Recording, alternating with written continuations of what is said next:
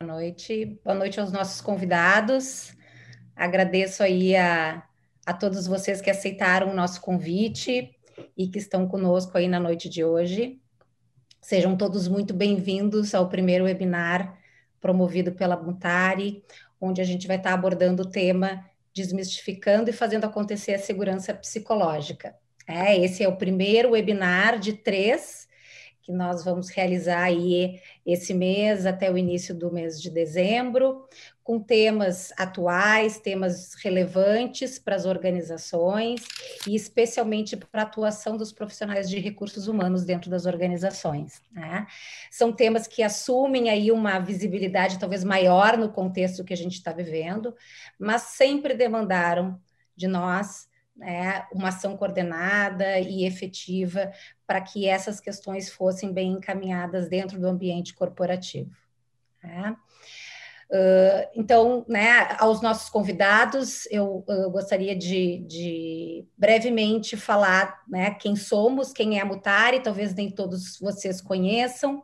Né, a Mutari é uma consultoria fundada em 2002 pelo nosso sócio fundador que está tendo está aí conosco, né, Tatsumi Roberto Ebina, e o Ebina, né, fundou, mais conhecido como Ebina, fundou a Mutari uh, em 2002 com o propósito de libertar as pessoas daquilo que impede as pessoas de fazerem o que elas têm de melhor, né? e inspirar essas pessoas a transformar as organizações que elas fazem parte, né? Com o objetivo de contribuir para a formação de uma sociedade mais justa, de uma sociedade mais sustentável. E esse propósito ele está permeando e permeia, na verdade, todas as nossas ações, as ações da Mutari, os trabalhos que a gente desenvolve. Se a gente fosse assim resumir, a gente trabalha basicamente em quatro frentes de atuação. Uma é a consultoria para mudança de modelo de gestão, para um modelo de gestão mais adaptável, o desenvolvimento de lideranças, a integração de equipes e também processos de desenvolvimento de coaching e mentoria. Tá? Então, essa é a Mutari, Roberta, Ebina e eu somos sócios da empresa. Né? Convido aí inicialmente a Roberta e o Ebina para darem também as boas-vindas a todos vocês. E brevemente já dar uma aquecida aí no nosso, no nosso tema, trazendo aí as primeiras reflexões sobre o porquê que a gente está trazendo esse tema para debate junto com vocês. E depois vou apresentar a nossa nossa convidada aí, a Tatiana, que vai trazer aí muito da experiência dela, do conhecimento dela, né, daquilo que ela já fez e deu certo, aquilo que ela já vivenciou, para que possa agregar aí nesse nosso, nesse nosso bate-papo. Tá? Roberta, Ebina, por favor. Bom, boa noite, pessoal. Obrigada pela audiência de vocês. É, meus sócios, Boa noite, obrigada por estarmos juntos. Tati, obrigada por ter aceitado o convite para esse webinar. Acho que uma das questões por conta uh, da pandemia veio essa, essa, essa questão de ah, o que, que significa efetivamente segurança psicológica no trabalho, como é que eu tenho um ambiente saudável no trabalho, estando longe, e depois, quando tudo voltar, entre aspas, ao novo normal, como é que como é que mantém esse ambiente psicologicamente seguro ou saudável, né? É, já dando um spoiler aqui do, do que a gente vai discutir, eu acho que é, ambiente psicologicamente seguro não necessariamente significa confortável, mas, né, mas é um ambiente que você pode trazer e discutir sobre os seus desconfortos de maneira madura. E eu acho que é, é, é essa a nossa proposição de hoje, e pelos exemplos que a gente veio já discutindo antes desse webinar, que a Tati, com tanto bom humor, com tanta leveza, vai trazer aqui para a gente nas experimentações dela, eu acho isso super importante, né? Então, vamos, vamos aguardar aí. Ebina? Boa noite a todos, obrigado por aceitarem o nosso convite. É sempre um prazer estar aqui debatendo um tema, e particularmente esse que eu julgo extremamente relevante dentro da organização. A questão, acho que o tema seguro, de alguma maneira, ele está diretamente relacionado à liberdade. Quando a gente tem a liberdade de poder exprimir, de poder sair, de poder viver, de poder agir, a gente se sente seguro. É como a gente sair daqui do Brasil, ir num país de primeiro mundo e ficar receoso se alguém vai assaltar. A gente não tem essa sensação quando está lá fora. E quando volta para cá, não se pode nem pegar o celular na mão. Essa questão de segurança, para mim, está intimamente ligado à questão da liberdade de poder ser a própria pessoa e existir como se nada pudesse impedi-lo de ser assim. Infelizmente, quando a gente fala de organização, a gente entra nessa questão, que é uma questão extremamente séria, e ao longo de toda a minha existência, a maior discussão que a gente tem é como é que as organizações escrevem, definem eles numa placa bonita e colocada e difunde isso para toda a organização, e quando nós olhamos para o comportamento efetivo das pessoas que são responsáveis por aquilo que, afinal de contas, é todo mundo, aquilo, na verdade, não acontece. Hum. Então, acho que a Tatiana tem aí a oportunidade, e tenho certeza que ela fará isso com maestria, de dissertar, de falar, de explorar esse tema, como ela vem cuidando disso ao longo da vida dela. Hum. É um prazer ter você conosco, Tatiana. Prazer é meu. Tá joia. E Tati, assim, antes da gente uh, começar, assim, antes de eu uh, trazer aí a, a, tua fala, né, tu começar a trazer a tua uhum. fala, a tua experiência, eu gostaria de trazer alguns dados que tem muito a ver com o que a Roberta e o Ebina trouxeram para nós, né? Quando a gente fala de um ambiente psicologicamente seguro, a gente está falando de um ambiente onde as pessoas têm essa liberdade que o Bina trouxe, né? Então, ou seja, um ambiente de participação. É, uma, das, uma das questões que a gente, que faz parte da natureza humana, é a necessidade de participação. As pessoas têm esta necessidade. Se a gente cria um ambiente onde as pessoas têm limitação de colocar a sua opinião, de sugerir, né, de poder se posicionar, de participar das tomadas de decisão, a gente está tolhindo esta necessidade que é da natureza humana. Então, quando a gente olha para alguns dados, eles nos ajudam a entender um pouco desse contexto que hoje está instalado em muitas das organizações, né? Então, tem uma pesquisa da Gallup, que, que, é de 2017, que fala o seguinte: talvez alguns de vocês já conheçam, mas assim, ó, de três em, a cada dez funcionários, de três funcionários em dez, concordam fortemente que a sua opinião é considerada no ambiente de trabalho. E a Gallup fez uma análise: se fosse seis ao invés de três, seis em dez tivessem as suas opiniões, as suas sugestões amplamente ouvidas e consideradas dentro do ambiente de trabalho, o que, que isso significaria? Né? Isso muda de uma maneira importante alguns indicadores, como o turnover, com uma redução de 25%, uma redução também de incidentes de trabalho em 40%, um aumento de produtividade em 12%. Também tem um estudo uh, que a Google fez com um estudo interno que a Google fez com as suas equipes, né? E dentro da análise, aquelas equipes uh, identificadas como uh, com altos índices de segurança psicológica eram equipes que tinham maior sucesso na implementação de ideias diversas. Então, assim, a diversidade ela é colocada a serviço de algo maior né, nesses ambientes psicologicamente seguros. Né? E também isso tem um impacto direto com o desempenho desses times e também com o nível de engajamento e permanência dessas pessoas dentro da empresa.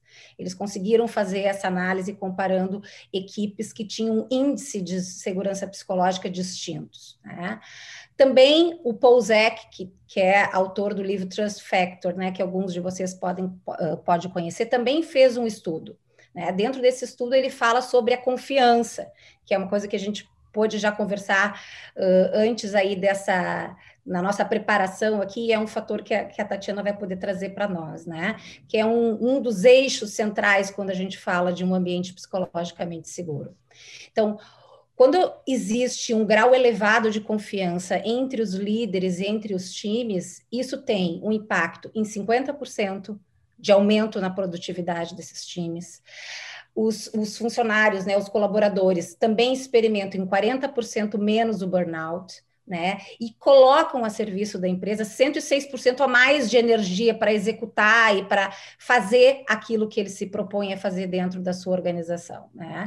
Também apresentam 74% a menos de estresse, um ambiente mais colaborativo é percebido e também existe aí um aumento de satisfação em 29% desses times e dessas lideranças, né? Então, o fato é que quando a gente fala em segurança Fernanda, já temos uma interação aqui, desculpa te interromper, o Paulo, Del, Paulo Delfino pediu o nome desse livro que você trouxe as estatísticas aqui para nós, eu acho que não é, a dúvida não é só dele. Tá, Trust Factor, do Paul Zek. Obrigada. Tá? Nada. Confiança. Então, um, um, um, ponto aí para a gente olhar. Então, quando a gente fala em segurança psicológica, em um ambiente onde está centrado na confiança, onde as pessoas uh, têm liberdade para contribuir, sem receio de, e, e, medo de serem tolhidos né, nas suas colocações, nas suas contribuições, a gente não está falando só né, de um ambiente uh, uh, legal, um ambiente, um clima né, uh, positivo. A gente está falando na capacidade dessas pessoas e dessa organização de gerar melhores resultados, né, de potencializar a capacidade de entregar e de gerar resultados desta organização. Tá? E daí eu vou né, pegar o spoiler aí da, da Roberta, que já falou um pouco do que, que seria um ambiente psicologicamente seguro. E daí tem uh, a, esse termo, na verdade, ele surgiu dentro do ambiente organizacional uh, pela uh, professora de Harvard, que é especialista em liderança, a Amy Edmondson, né? E a Amy, ela traz segurança psicológica como uma crença compartilhada que um time tem e que ele é seguro para tomar riscos pessoais. Então, a gente está falando de algo que está instalado dentro do ambiente, dentro da organização, é algo percebido e sentido por todos que estão ali. Então, ele está intrinsecamente ligado à cultura dessa organização. Né? Então, a gente está falando de um, de um ponto central, que é uma cultura ética, uma cultura centrada em valores que são essenciais, que é de respeito, né? a diversidade, aos pontos de vista distintos, a questão da integridade, né? questões que são essenciais quando a gente fala em relações humanas íntegras, éticas respeitosas, né? E para que isso se mantenha dentro deste ambiente, precisa haver né, aquilo né, que a gente estava falando, que é a coerência entre aquilo que é falado, aquilo que é colocado aí, como o Ebinda bem trouxe, né, nos documentos da empresa, nos murais da empresa, aquilo de fato precisa ser praticado.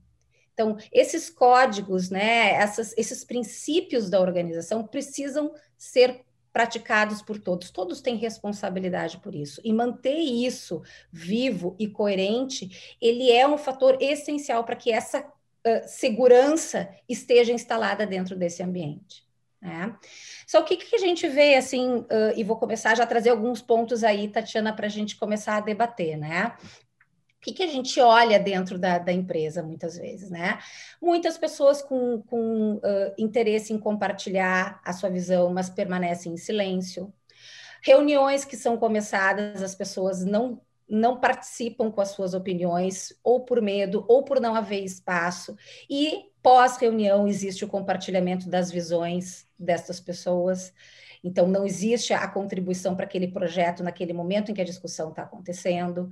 Então, tem uma série de perdas aí que se tem quando a gente não tem um ambiente onde as pessoas se sentem inseridas e uh, uh, confortáveis, não no sentido de, de, de ser uh, zona de conforto, mas confortável no sentido que eu vou contribuir e eu tenho, estou assumindo riscos com isso, mas isso está a serviço de algo que, que, que, né, que é a serviço de algo que é maior e que a gente está compartilhando aqui e que é de interesse e de objetivo e, e uh, de objetivo comum, né? Então, esses pontos todos, né, a gente vê muito presente nas organizações. E é sobre isso que a gente vai estar tá conversando, né? Como é que a gente cria um ambiente uh, que, que dá uma condição para as pessoas fazerem e serem o seu melhor. Então, Tatiana, né? Vou passar a palavra para ti, mas antes vou te apresentar, né? A, a, Tatiana é uma amiga, né, pessoal de longa data, né? Tenho assim o maior uh, orgulho dela ter aceito o convite de estar aqui conosco, né? E a Tatiana tem uma experiência muito consistente na liderança de recursos humanos, né, em diferentes empresas nacionais, multinacionais. Atualmente ela é vice-presidente de RH da Carey Group, que é uma multinacional irlandesa, B2B, de taste e nutrition, né, para os mercados de carne, alimentação, bebidas e farma, para a América Latina. É, é uma executiva já com experiência internacional, com mais de 25 anos aí de posição uh, em posições de liderança e formada em administração de empresas pela URGS, pós-graduadas em gestão de pessoas pela Unicinos, onde nós tivemos a oportunidade de nos conhecer alguns bons anos atrás, MBA Poucos executivo anos. é pouco tempo atrás, o MBA executivo pela Fundação do Cabral e um pós-MBA pela Kellogg. Né? Então, né, como é que a gente vai organizar, assim, até para todos que estão conosco aí, uh, entendendo como é que a gente vai organizar o webinar, né? A gente vai ter, então, um primeiro bloco, onde a gente vai trazer algumas questões para debater com a Tatiana, Depois a gente vai abrir né, para as perguntas que vocês vão estar trazendo. A Roberta vai estar nos apoiando aí uh, na observação das contribuições de vocês do chat do, do YouTube, e daí a gente vai estar trazendo essas questões para debate aí para a gente poder aproveitar aí uns 15 minutos finais do nosso do nosso webinar para esse debate com uma contribuição bastante importante aí de vocês. E daí a gente finaliza às oito tá? Tatiana, a palavra é sua, já falamos bastante, né? Sabemos que tu tem muito aí para trazer para nós, então estou passando perfeito, a palavra né? para tu poder aí fazer tuas, tuas boas-vindas também. Tá Joia, muito obrigada, Fernanda, pelo convite. Como você falou, né, é uma amizade aí de, de longa data, jamais poderia recusar nenhum convite vindo vindo de ti, né? Obrigada também a Roberta e o Obina pelas palavras de carinho aí, acho que só aumenta a minha responsabilidade agora, né? Depois de tudo isso, assim, de realmente poder trazer a, a, contribuição aqui que a gente que a gente combinou aí ao longo das últimas semanas, né? Então me sinto super honrada de estar aqui abrindo essa série de webinars da, da Mutari uhum. e com um tema extremamente relevante, assim, né? A gente estava tava conversando que é um tema que sempre foi na minha visão relevante, mas recentemente tem tomado uma dimensão muito diferente, né? E vamos falar um pouquinho disso agora, né? Por que, que eu acho que é relevante e importante a gente falar desse tema, né, Fê? Acho que você trouxe alguns dados interessantes da pesquisa da Gallup e da, da Microsoft. Então, assim, para mim, eu vou tentar colocar dois, dois chapéus aqui diferentes para falar porque que eu acho que é importante, né? Primeiro, a gente coloca o chapéu de negócios, assim, né? Business mesmo. As empresas evoluíram muito, que bom que evoluíram, mas ainda não se deram conta do quanto elas podem ganhar ao investir na qualidade do seu ambiente de trabalho. Só os dados que você trouxe, assim, de aumentar né, o nível de, de segurança, de engajamento, de que as pessoas percebam que elas têm uma voz na organização, o que que isso reduz de turnover, o que que isso reduz de incidente, o que isso traz de inovação, é alguma coisa que não se, não se explora o potencial total disso. Né? Então, do ponto de vista de negócio, o que, que a gente quer, que toda empresa quer? Quer crescer né? Para crescer no mundo de hoje, tão competitivo, tão rápido, tão diverso, você precisa de inovação, né? Inovação é realmente responder muito rapidamente às necessidades dos seus consumidores e se antecipar, né? Muito mais do que responder é se antecipar a essas demandas. Como é que você faz isso? Não é fazendo mais do mesmo, porque a realidade de ontem não é a realidade de amanhã, né?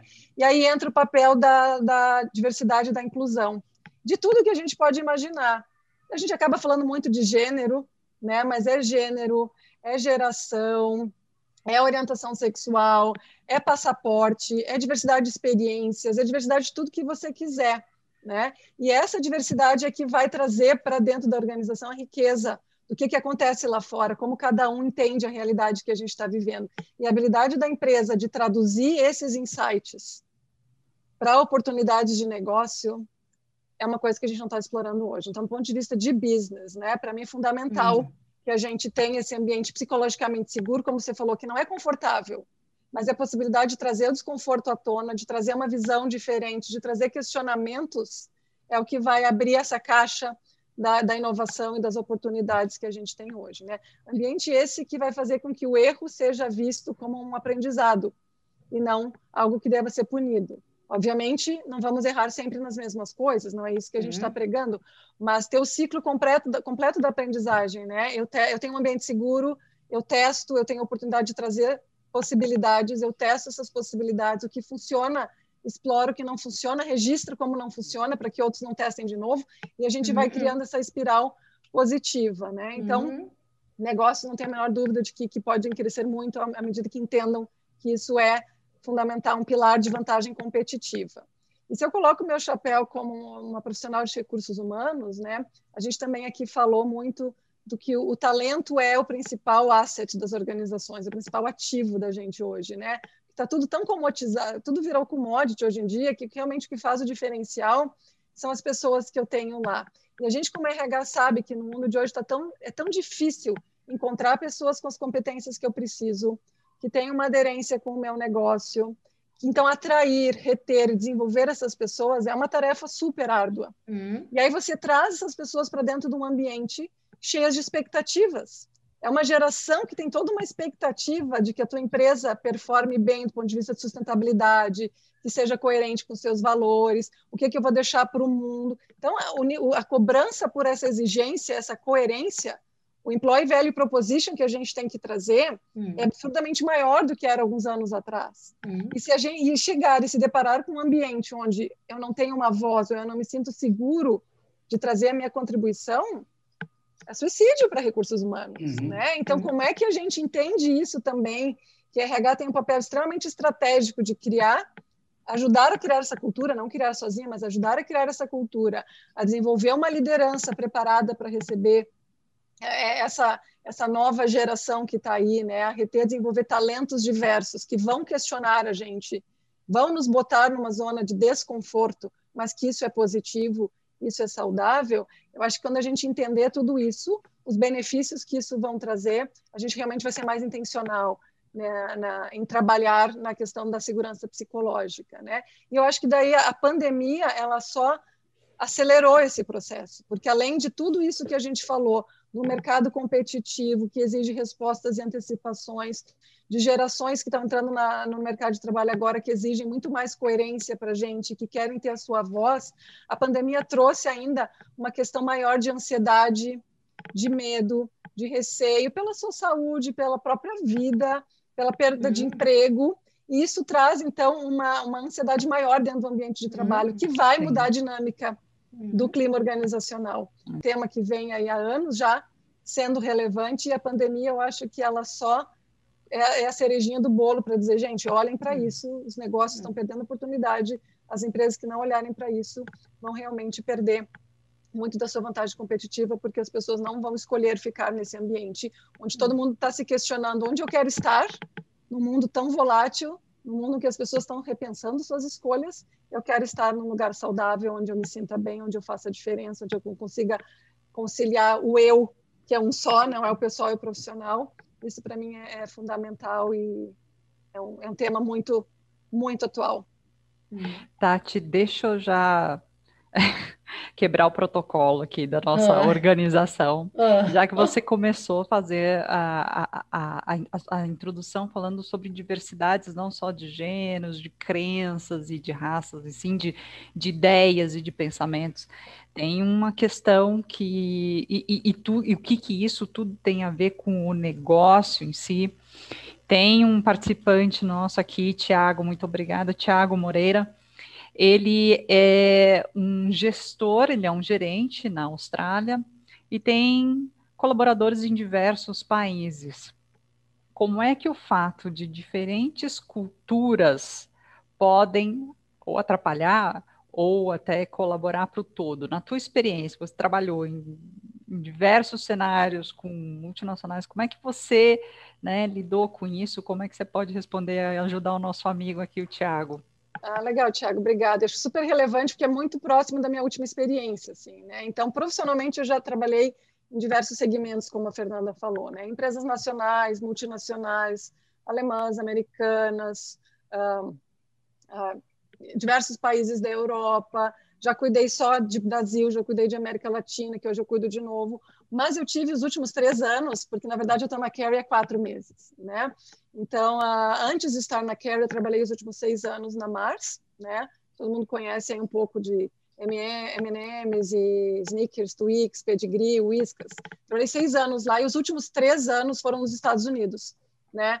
Como uma, uma diretora global para funções corporativas. Então, eu mudei aí em 2014 e voltei agora, em julho de 2017, voltei para aceitar a posição da Carrie, mudei com a minha família para o headquarters da Mars, que fica na Virgínia, nos Estados Unidos, né? E foi meu primeiro job global. E aí, Tiago, contando para você assim, né? Eu cheguei lá, eu era a única brasileira. Na verdade, só tinham dois latinos no escritório, né? Então, meu meu chefe era um australiano. Na verdade, ele era um escocês que, que morou muitos anos na Escócia. Os meus pares, eu tinha uma australiana, eu tenho, uh, tinha europeus, muitos ingleses. A pessoa que reportava para mim era um americano e pessoas que faziam parte do nosso time estendido tinham franceses e tinham ainda o pessoal que trabalhava bastante na China, né? Porque a gente tinha uma operação lá.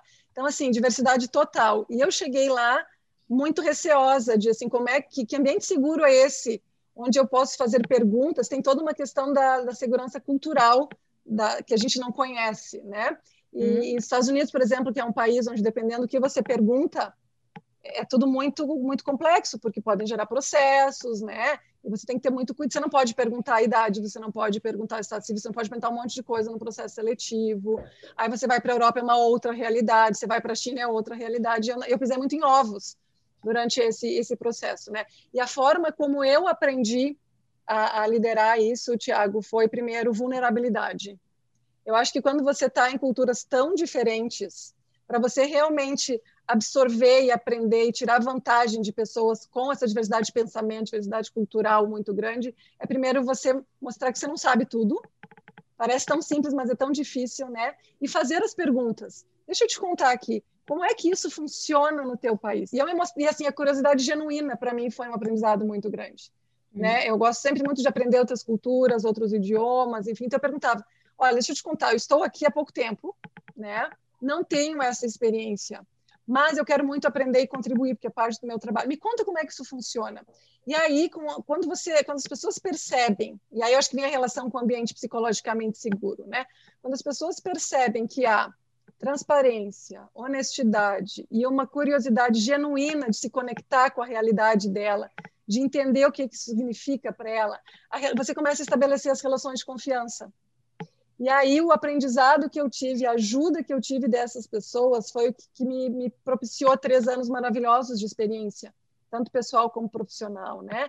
Mas primeiro você tem que investir na construção desse ambiente de confiança, que passa por eu não sei tudo, eu tenho muita vontade de entender como é para você, e aí deixa eu te contar como é que é para mim, e juntos a gente encontra o meio do caminho né? E aí você vai trazendo as diferenças. E a gente diz, olha, deixa eu discordar, como é que isso bate para mim, na minha hum. cultura, no meu país? E juntos a gente foi construindo aí projetos globais bastante sensíveis, importantes para a organização, mas com a voz de todo mundo, né, Fê? Voltando de novo à questão do uhum. Gallup, né? Todo mundo teve uma voz.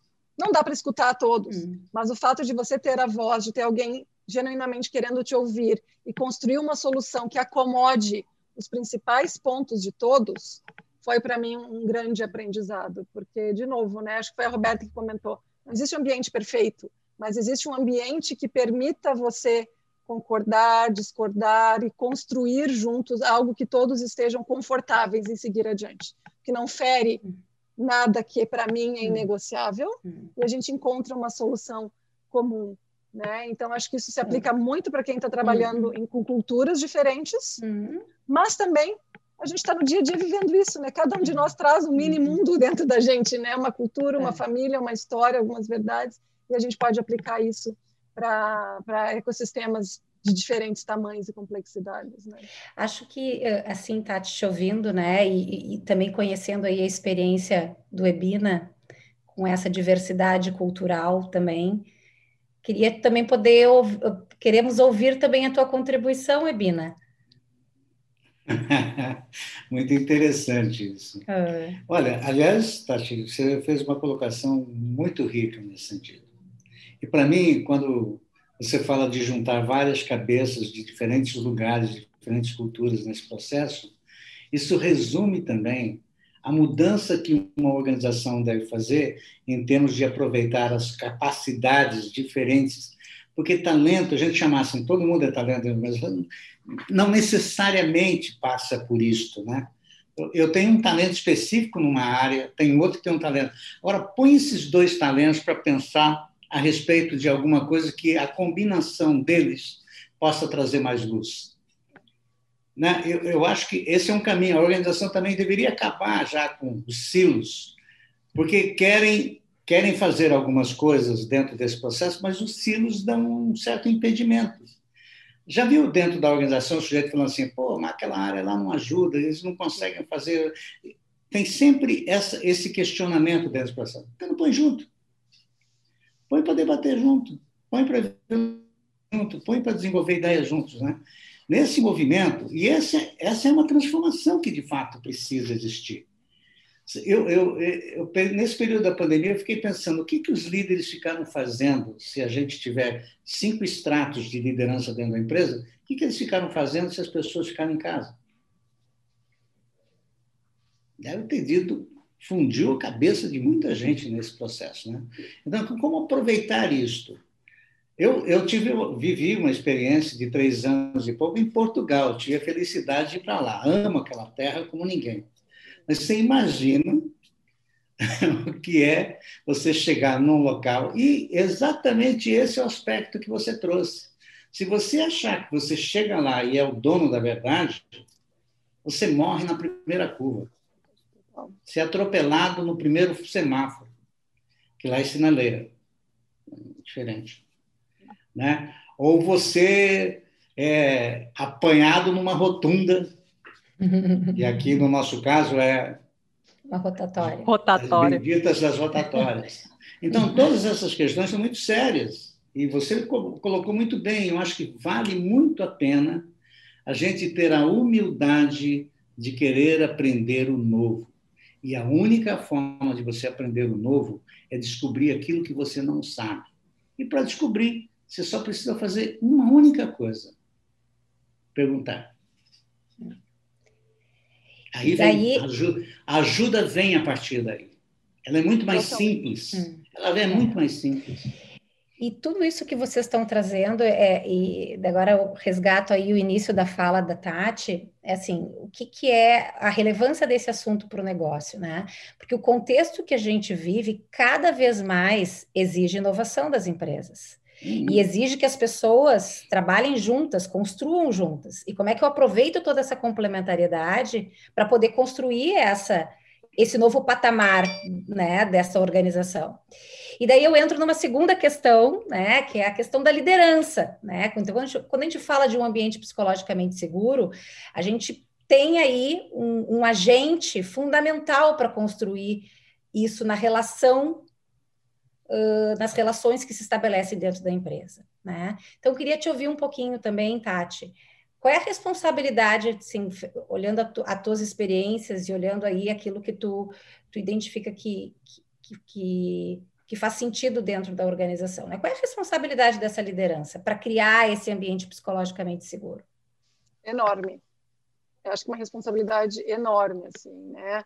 Uh, por vários motivos, assim, que eu posso compartilhar um pouquinho. Primeiro, quando a gente fala, a gente fala bastante de great place to work, de ser o melhor lugar para se trabalhar, essa coisa toda. As empresas falam muito disso, né? Mas não é o, o CNPJ que é considerado um, um bom lugar para trabalhar.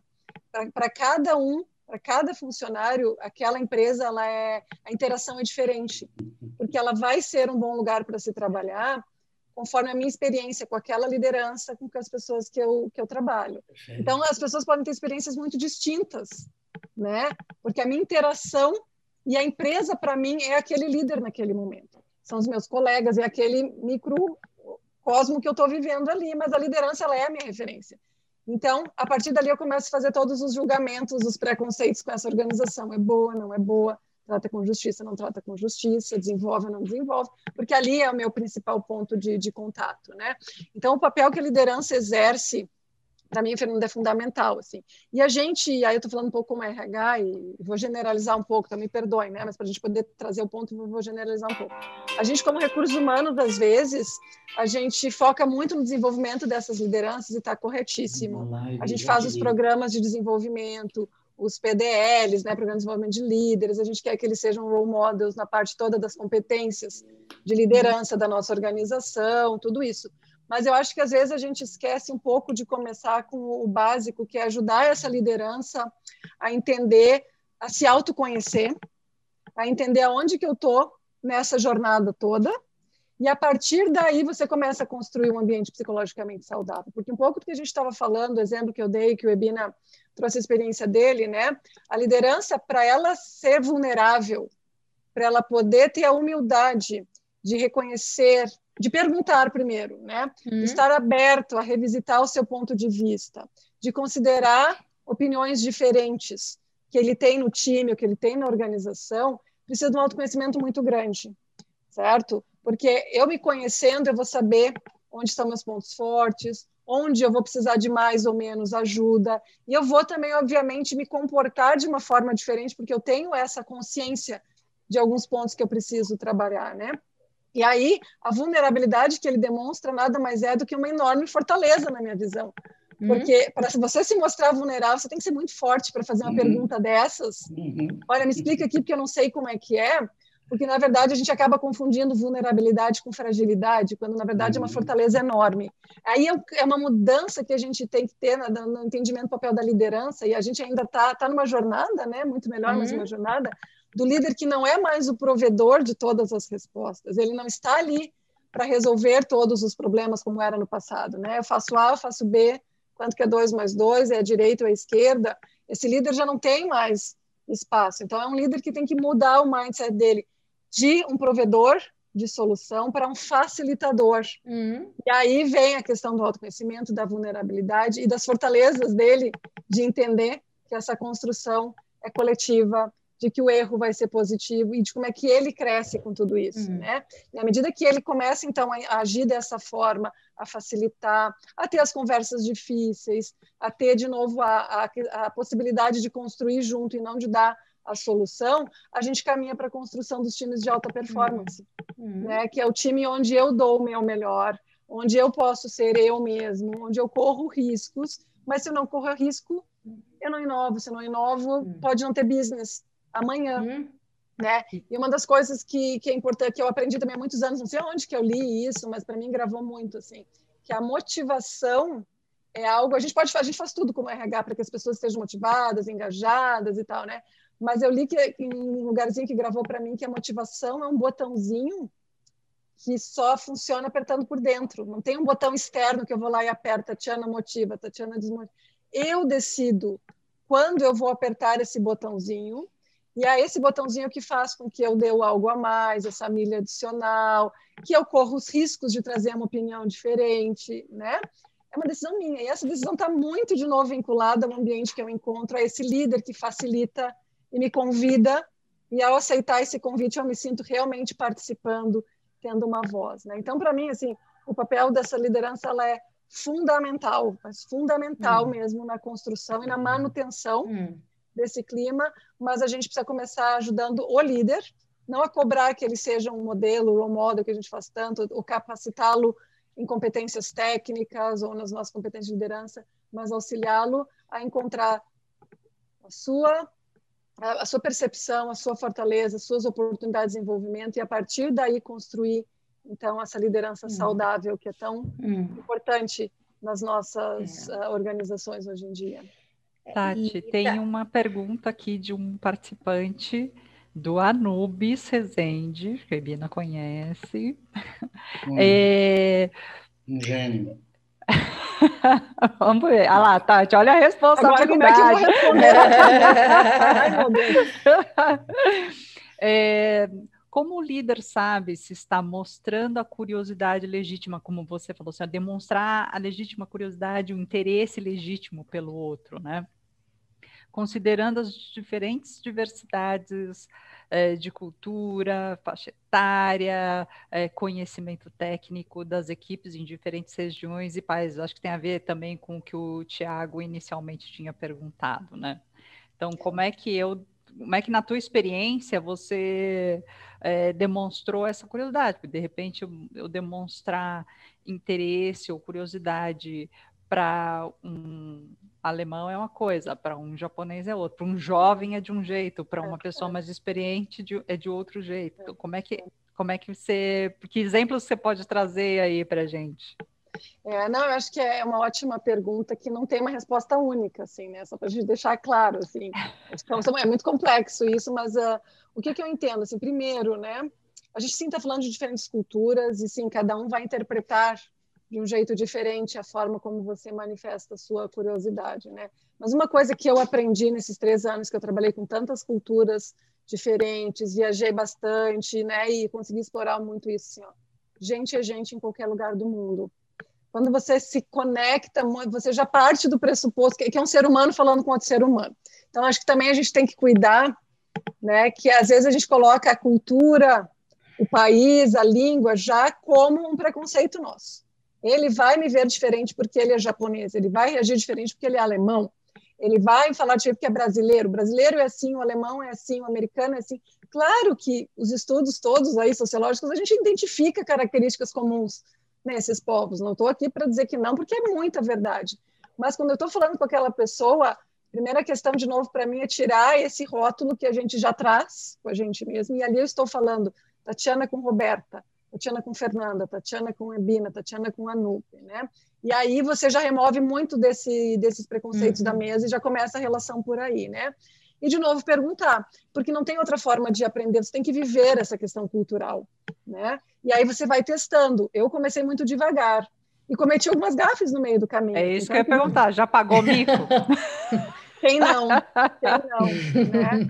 Sim, a pessoa que o meu o meu subordinado na época direta, a pessoa que reportava para mim, né?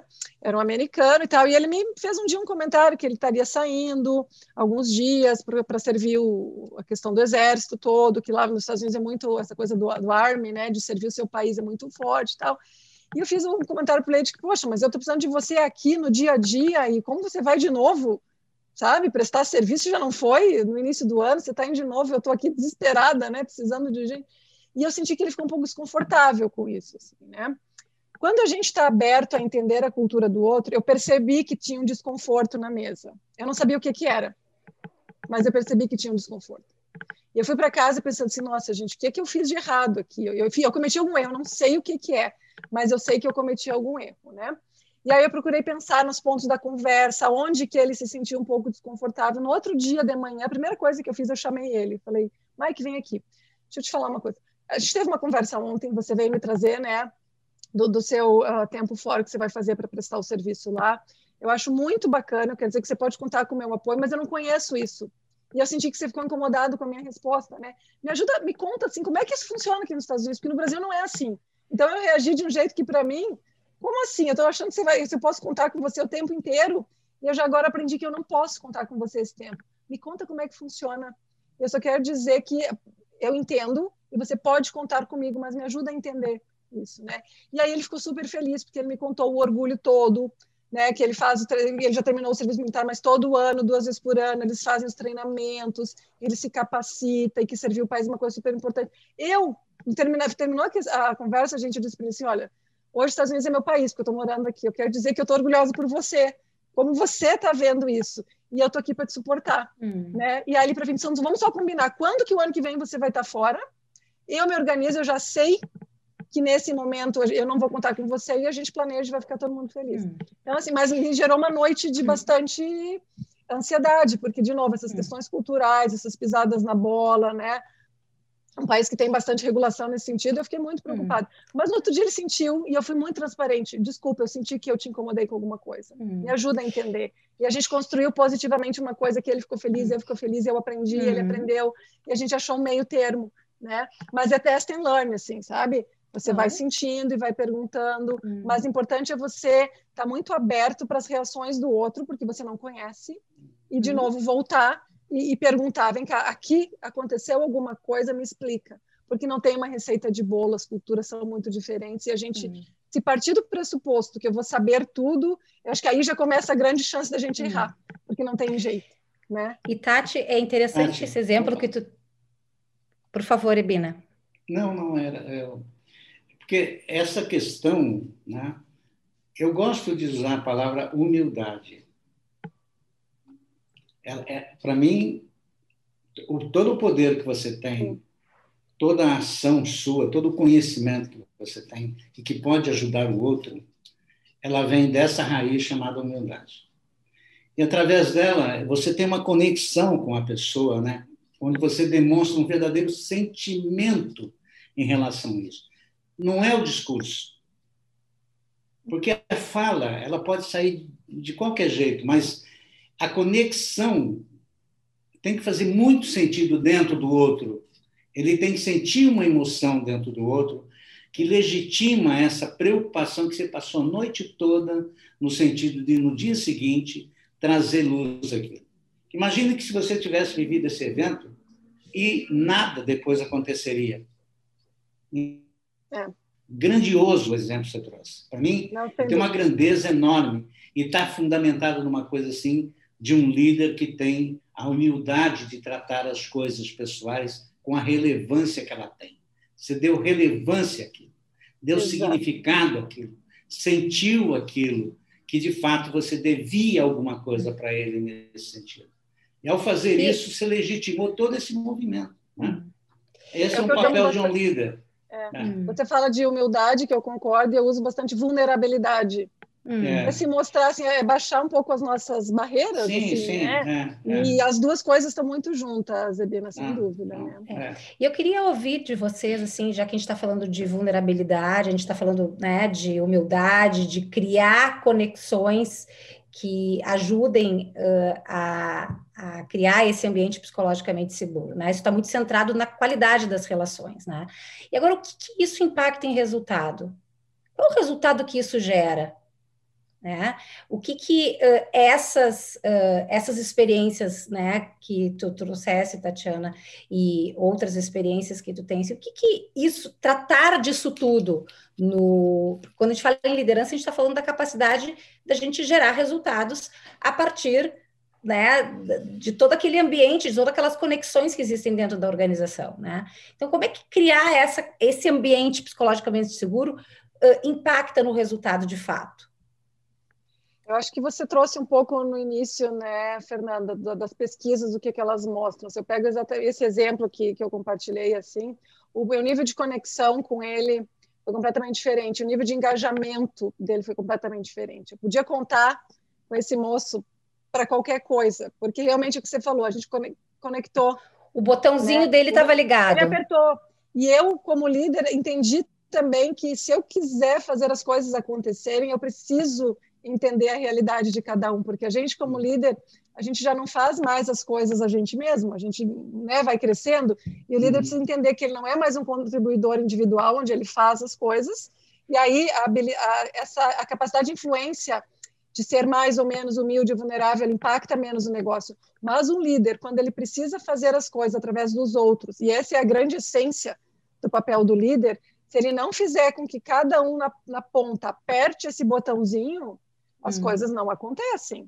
Hum. Todo mundo hoje super sobrecarregado, mil prioridades. De novo, o pessoal com a pandemia trabalhando de casa, é a escola, é o filho, é, é a minha vida pessoal, eu como pessoa, é o trabalho, né? Se você não contar com um vínculo forte desses profissionais, porque você já não tem mais controle, vamos pensar nisso, né? É o que a uhum. Bina está falando um pouco no momento.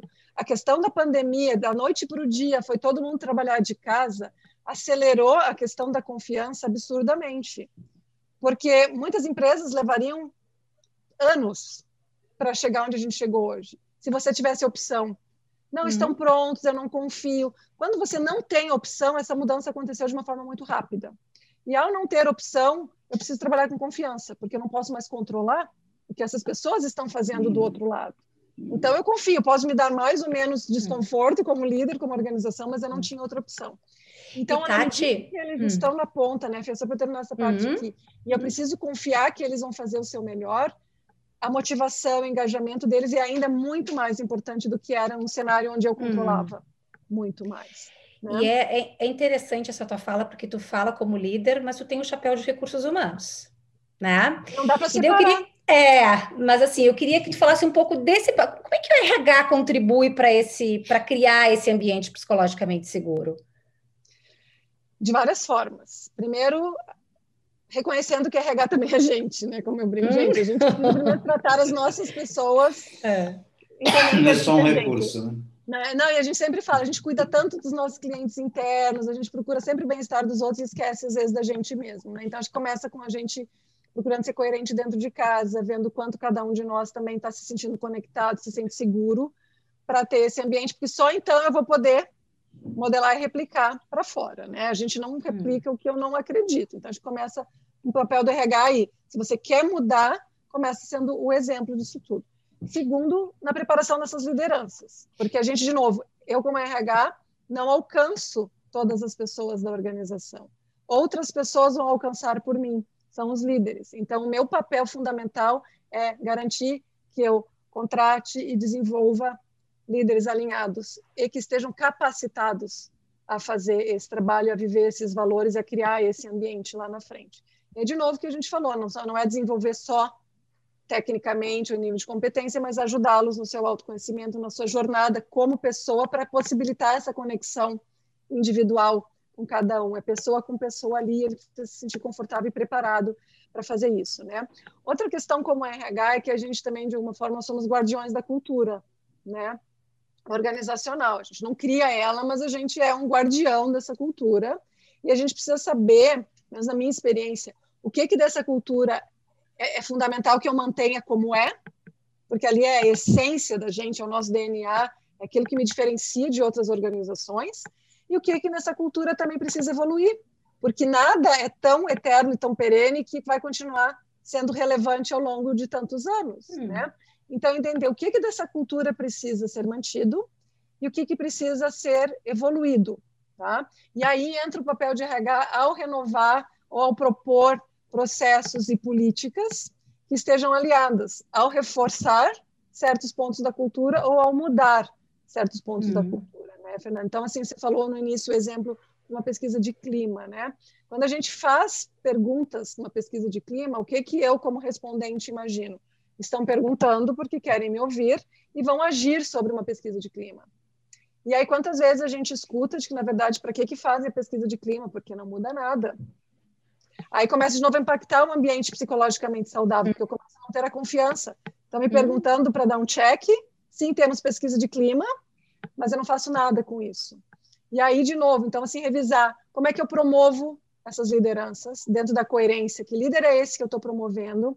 Ele está alinhado ou não? Que pesquisa é essa de clima? O que, que eu faço com esses resultados? Como é que eu faço o reconhecimento dessas pessoas, que para outros programas de reconhecimento eu tenho, para que eu possa ter esse balanço, né? E aí, é uma coisa que a gente conversou na nossa preparação, que eu acho que é importante, né? Nós não somos perfeitos, não existe organização perfeita. E aí a gente, como recursos humanos, também acho que tem um papel fundamental de ajudar as pessoas a conciliar o que aparentemente pode ser uma incoerência entre o discurso e a prática, e o que é a vida real de verdade. Uhum. Porque tem coisas que, sim, são incoerências, e isso incomoda muito as pessoas. E aí a criação de um ambiente psicologicamente saudável que é baseado na confiança se compromete muito, né? Uhum. Mas quando a gente ajuda as pessoas a entenderem que existem às vezes questões que eu preciso entender que eu não posso naquele momento resolver, ou que por algumas questões eu não posso responder 100%, mas eu posso sim fazer ajustes. As pessoas começam a ter a confiança porque elas estão vendo primeiro uma intenção de mudar e segundo que é possível porque também, assim, né, não é possível mudar tudo, porque se fosse assim tão simples, não estaríamos hum. nós aqui, como recursos hum. humanos, como líderes, hum. desenvolvendo hum. e tendo oportunidades e falando de que é importante capacitar as pessoas, porque a gente hum. mudava e estava tudo pronto. Não é assim. O papel de RH é entender, ajudar as pessoas a entender e a mover essa agulha. O que, que eu posso, o que, que eu não posso. Naquilo que eu não posso mover, como é que a gente convive com isso? E desde que não seja alguma coisa que fira meus valores pessoais de essência e que não esteja indo realmente contra o core daquela cultura, a gente vai navegando e movendo e, progredindo de uma forma sustentável, né? Porque uma coisa que você falou no início dos valores de estar na parede, uma coisa que eu, que eu aprendi ao longo da minha vida, assim, todos esses valores que a gente coloca na parede ou os temas da cultura são aspiracionais. Uhum. Eu, pelo menos, desconheço uma empresa, por melhor que ela seja, eu tive a sorte de trabalhar em empresas sensacionais, você não consegue dar um check, você não atende 100% tudo o tempo todo. Nesse sentido que eu falo que eles são aspiracionais e você entender que você também tem um papel de contribuir com essa hum. criação, hum. e quanto mais coerente você depende como cada um de nós age, para mim parte do, do, do, RH e a gente criar isso na organização como um hum. todo, né? E aí sim a gente começa a ter um ambiente hum. saudável, cada um entenda o meu papel nisso tudo, o que, é que eu posso, o que, é que eu não posso mudar, se não posso mudar, como é que eu me movo do mesmo jeito, hum. porque senão você decide sair dessa organização que, que não me atende aqui, você vai para outra, não vai te atender em outro ponto, não resolve. Sim. De novo, se não é alguma coisa que hum. pessoalmente te fira os seus valores pessoais, hum. não seja antiético, que isso aí a gente nem, nem conversa, né? O restante é qual que é o meu papel, como é que eu contribuo, se eu tenho aqui líder, se eu acredito no propósito, se eu estou alinhada aspiracionalmente com isso, a minha contribuição vai ser diferenciada. E aí, de novo, hum. só fechando a conexão, eu vou trazer ideias, hum. eu vou discordar, porque eu estou comprometido com a criação desse ambiente que amanhã deve ser melhor do que hoje. Mas isso não uhum. significa que é perfeito. Mas a gente okay. vê as coisas progredindo né, para o caminho certo. Bom, Tati, pela nossa preparação toda para esse webinar, a gente tem aí muito o que falar, né? Eu acho que a gente poderia ter mais, no mínimo, mais um webinar para explorar todos esses pontos, assim, né? Mas a gente já está, né, no nosso horário, já são oito horas, e, e, eu queria, assim, para a gente poder uh, fechar aí no horário que a gente combinou com os nossos convidados também, eu queria uma palavra, né, uma, uma fala breve, né, de vocês em relação a como é que a gente faz acontecer? A mensagem final, como é que a gente faz acontecer a segurança psicológica? Uma fala final, Ebina, Roberta e Tatiana.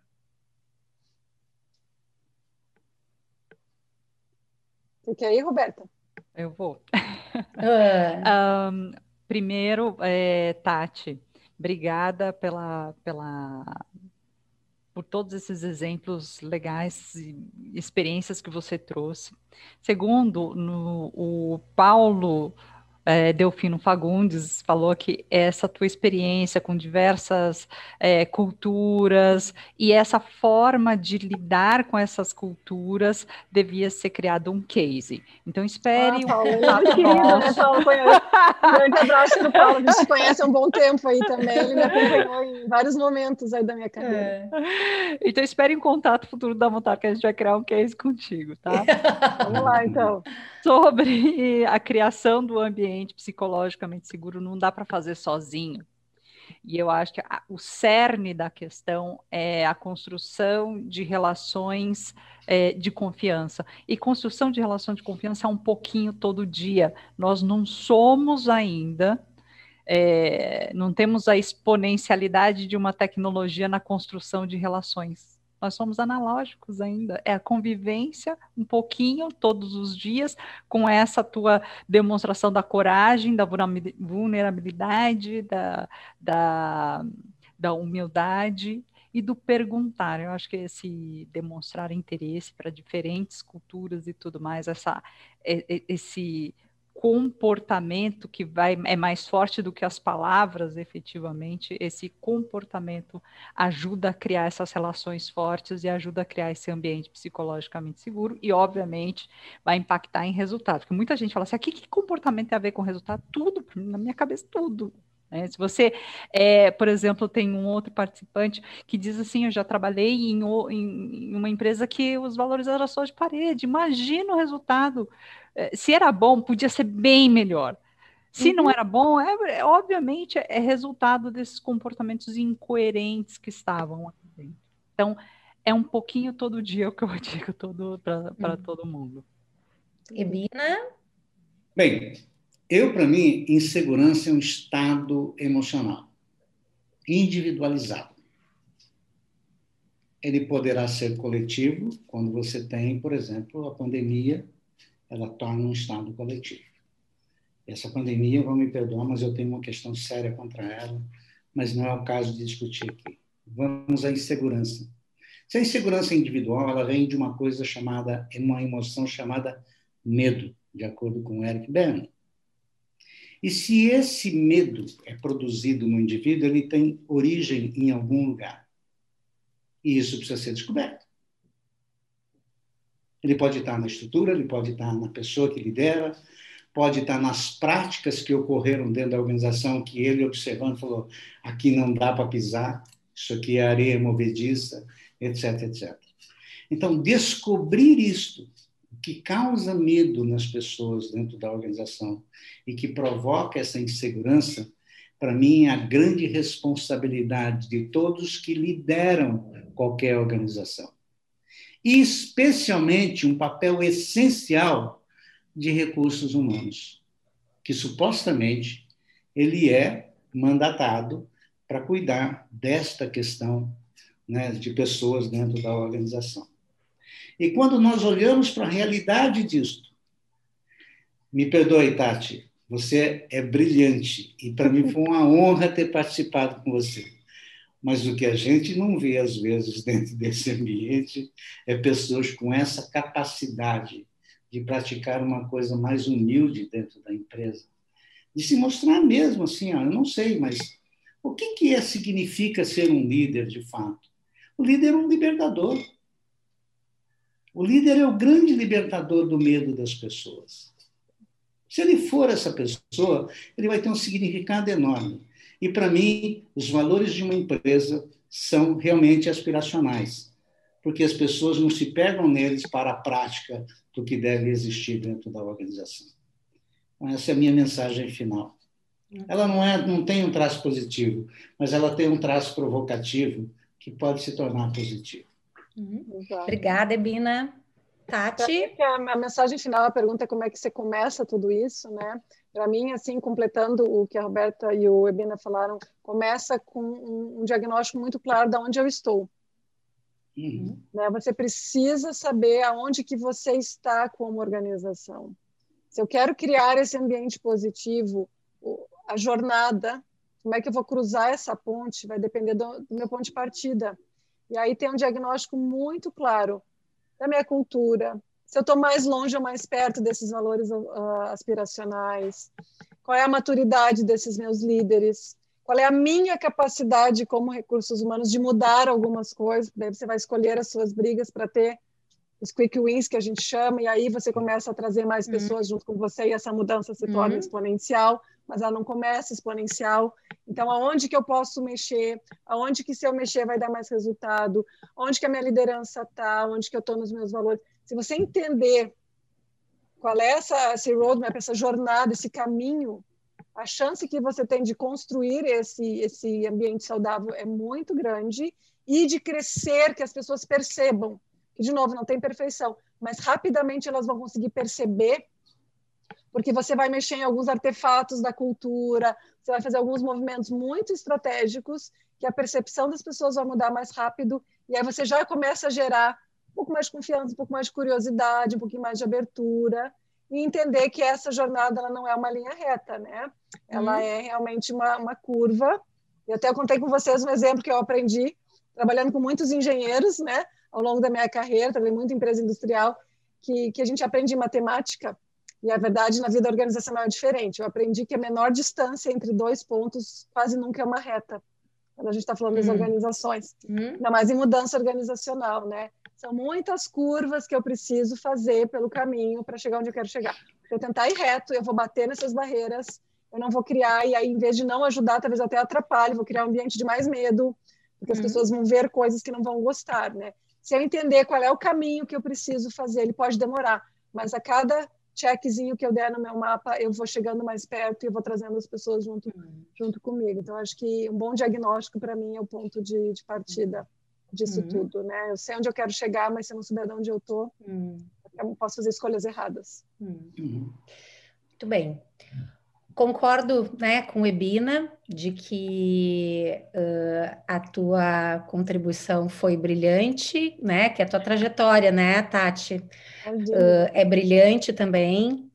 e agradeço imensamente, né, a tu estar conosco, né, no nosso primeiro uh, webinar, né, e é inédito, é a primeira vez que a Mutari promove um webinar, então eu tenho realmente muito orgulho de te ter conosco e ter feito a contribuição que tu fizesse, Ebina também sempre muito preciso, muito inspirador nas suas colocações, a Roberta também trazendo uma contribuição importante, fazendo essa mediação importante aí com, o nosso, com os nossos convidados, agradeço muito vocês, agradeço as pessoas que estiveram conosco né, durante essa uma hora, né, a gente vai ter, como eu falei, mais dois webinars, um que vai acontecer no dia 19 de novembro, onde o tema é RH, investindo em RH, já tangenciamos um pouquinho nesse assunto. Vamos falar no dia 10 de dezembro sobre o ROI de RH. Né? E a Mutari está aí uh, lançando, vocês vão receber em breve notícias né, de um novo uh, trabalho que a gente vai estar tá lançando focado em, em profissionais de recursos humanos, de DHO e de lideranças, para que nós profissionalmente possamos agregar cada vez mais valor à estratégia das nossas organizações. Então, vocês vão estar recebendo em breve notícias nossas em relação a isso, tá? Um muito, muito obrigado mesmo a todos vocês né, e uma boa noite a todos. Obrigada, Obrigado. boa noite, pessoal. Foi um prazer. Boa noite. Boa noite, muito obrigado.